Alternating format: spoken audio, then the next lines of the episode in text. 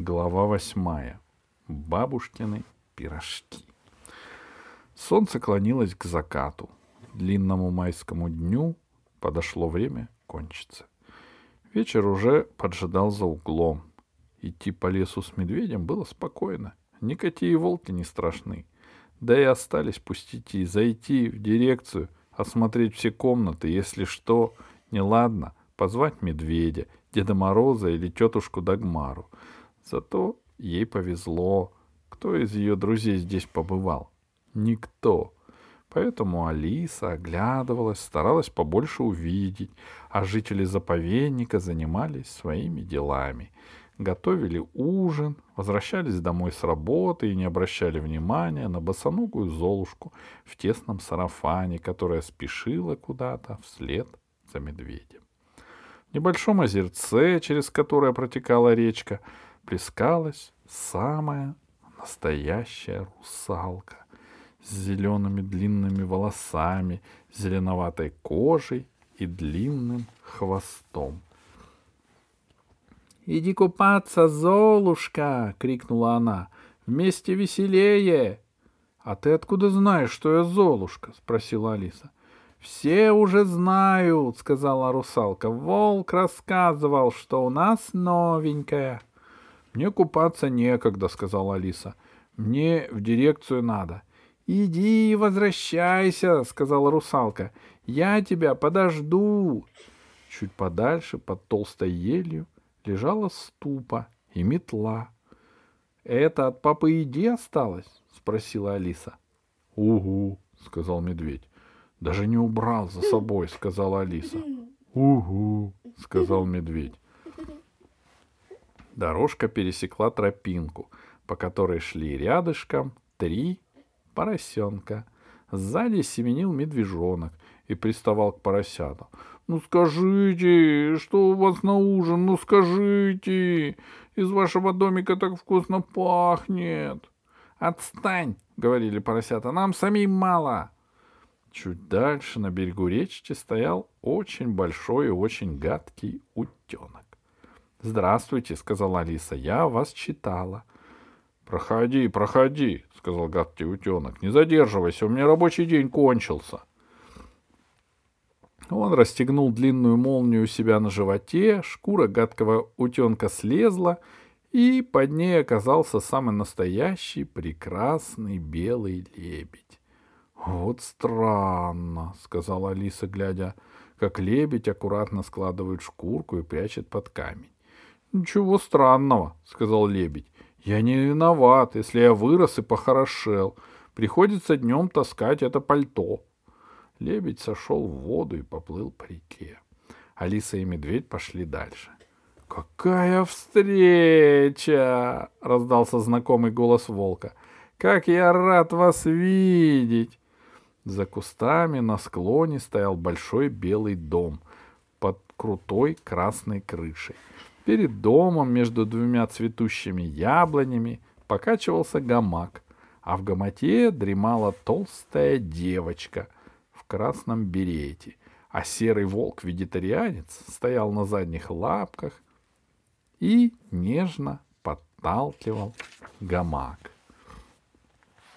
На звук волчьего голоса в окошке в доме растворилось, окошко в доме растворилось, и оттуда выглянула старушка в очках и в черном платочке с розами. В руках у нее сверкали спицы. Она, она вязала что-то разноцветное. — Добро пожаловать, Золушка! — сказала она. — Мы вас наслышаны от волка. Я бабушка Красной Шапочки. Красная Шапочка, проснись, познакомься, Алиса пришла. — Кто? Какая Алиса? — спросил волк. — Это... это не Золушка? — «Ах, маразм, маразм», — сказала бабушка. «Я говорилась, хотя не исключено, что настоящее имя Золушки Алиса, ведь столько времени прошло». Девочка в гамаке проснулась, протерла глаза и проворчала. «Ну, совсем спать не дают ни секунды, я же устала!» «Она устала», — сказал волк. «С чего же ты устала, внучка?» — спросила бабушка. «С обеда, что ли?» Не надо было меня перекармливать, капризно сказала Красная Шапочка. Сама же заставляешь. Скушай этот кусочек, скушай этот кусочек. Вот лопну, тогда заплачешь. Не смей так говорить, взвыл волк. Ты хочешь оставить меня без работы, а затем я буду гоняться по лесу? Кому я буду угрожать? Кого я буду, наконец, любить? Ничего, сказала Красная Шапочка. Пойдешь в обыкновенный зоопарк. Кусок мяса тебе всегда будет обеспечен. Морковки, моя дорогая, морковки, сказал волк. Ой, как ты мне надоел, сказала Красная Шапочка. Все мне надоели. Пойдем, медведь, сказала Алиса, нам пора. Идите, идите, сказал волк. Нет, сказала бабушка, откидывая спицы. Я сначала тебя тебе пирожок на дорожку дам с вареньем. Вижу, что ты проголодалась. И бабушка незаметно подмигнула Алисе. Спасибо, сказала Алиса. Она и в самом деле была голодна. Одним мороженым сыт не будешь. «А, может, не стоит? спросил волк, садясь. У нас не так уж много пирожков осталось, и мука кончается. Молчи, серый, сказала бабушка. Тебя не спрашивают. Красная шапочка, зарычал волк. Куда это годится? Если я не съел твою бабушку, значит, мной можно помыкать. Ах, отстань, сказала красная шапочка. Лучше спой мне что-нибудь. Я так утомилась. Алиса пошла в дом, а вслед ей серый волк завыл за занудную песню. Алиса вошла в домик и остановилась в дверях. Дальше идти было некуда. Большую часть комнаты занимал разноцветный ковер, сложенный в несколько раз. Именно его и вязала бабушка. — Не стесняйся, — сказала бабушка. — Проходи по краю, пирожки на кухне, на тарелке, бери сколько хочешь. — А что вы делаете? — спросила Алиса. — Вяжу, — сказала бабушка. — А что вы вяжете? — Занавес для детского музыкального театра, — сказала бабушка. Я вяжу его уже полгода, а работаю еще на год. К сожалению, я не могу развернуть его, чтобы тебе показать. Но когда он будет закончен, ты сможешь им полюбоваться в театре. Это лучший занавес в мире. Не только самый лучший, сказала Алиса, но, наверное, самое большое вязание. Конечно, сказала бабушка, иначе зачем стараться? Да ты иди на кухню, возьми пирожок. А то медведь волнуется, тебе пора идти. Алиса с трудом добралась до стола и взяла пирожок. Стол, табуретки, даже холодильник, вся кухня была завалена мотками шерсти разных цветов и оттенков. «Нашла?» — спросила бабушка из комнаты. «Спасибо», — сказала Алиса. «Не обращай внимания на капризы красной шапочки. Конечно, она девочка ленивая, но сейчас она тебя нарочно не замечает, чтобы волка одурачить. Не доверяем мы ему. Что-то много он о морковке говорит и о любви ко всему живому. Мы даже дверь стали на ночь запирать. Так сказать, берегись волка, который говорит о любви к ближнему. — Вы думаете, что он может кого-нибудь съесть? — спросила Алиса. Пирожок оказался таким нежным и вкусным, что она попросту проглотила его, даже разжевать не успела. Пришлось взять второй. — Почему не съесть, если зубы есть? — сказала бабушка. — И на меня он недобро поглядывает, а мне особо жертвовать никак нельзя. Кто за меня занавес довяжет? — Странно, что вы сказочные, — сказала Алиса и взяла пятый пирожок.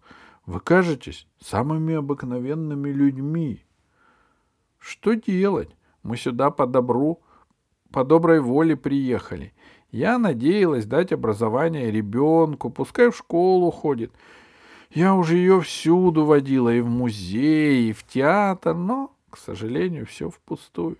Не хочет красная шапочка учиться, только телевизор смотрит с утра и до вечера — Как начинается программа для малышей, она приклеивается к телевизору, и конец. Быками не оторвешь. Уж я сама за это время научилась читать и писать, и дала себе зарок. Свяжу занавес для детского музыкального театра.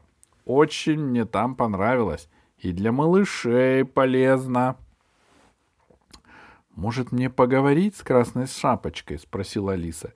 «Я с ней могу заниматься, помогать ей». «Ах, не получится, моя дорогая», — сказала бабушка.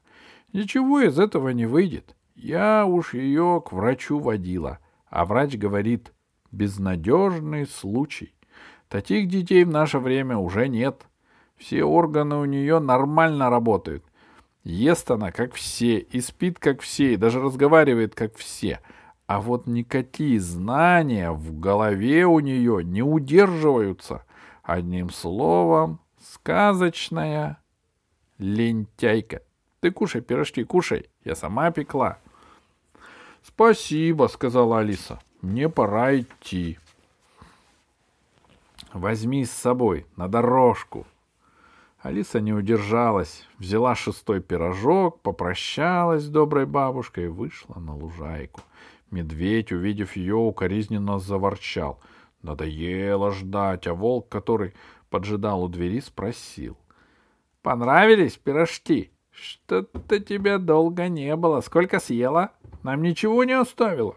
— Оставила, — сказала бабушка из окна. — Всем хватит. А не хватит, я еще испеку. — До свидания, — сказала Алиса. — На обратном пути обязательно заходи, — сказала бабушка. — Я буду ждать. — Я тоже пошел, — сказал волк. — А ты куда? — заныла хитрая красная шапочка. — Я тебе запрещаю идти, мне так одиноко. — Прости, дорогая, — ответил волк, — на огород. Пора морковку полоть. Хороший намечается урожай морковки на моем огороде. И волк большими прыжками умчался в чащу. Алиса с медведем тоже пошли дальше, и скоро в доме красной шапочки скрылся за деревьями.